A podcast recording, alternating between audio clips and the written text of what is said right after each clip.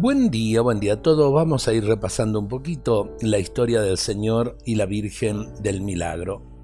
Un regalo del obispo Fray Francisco de Victoria, obispo del Tucumán, que comprendía gran parte del territorio argentino actual desde Córdoba hasta el noroeste.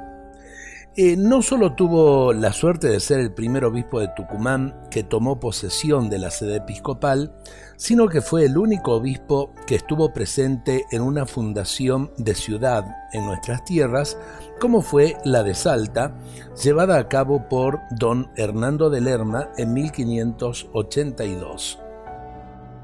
Terminado su mandato pastoral volvió a su patria, España, y desde allí mandó dos cajones para América con sendas imágenes, una de la Virgen del Rosario para Córdoba y otra del Señor crucificado para la iglesia matriz de la incipiente ciudad de Salta.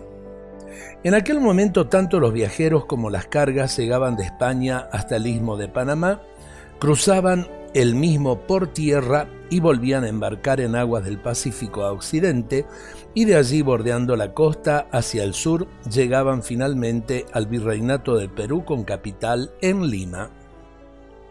Es en el Callao el puerto donde aconteció el primer prodigio.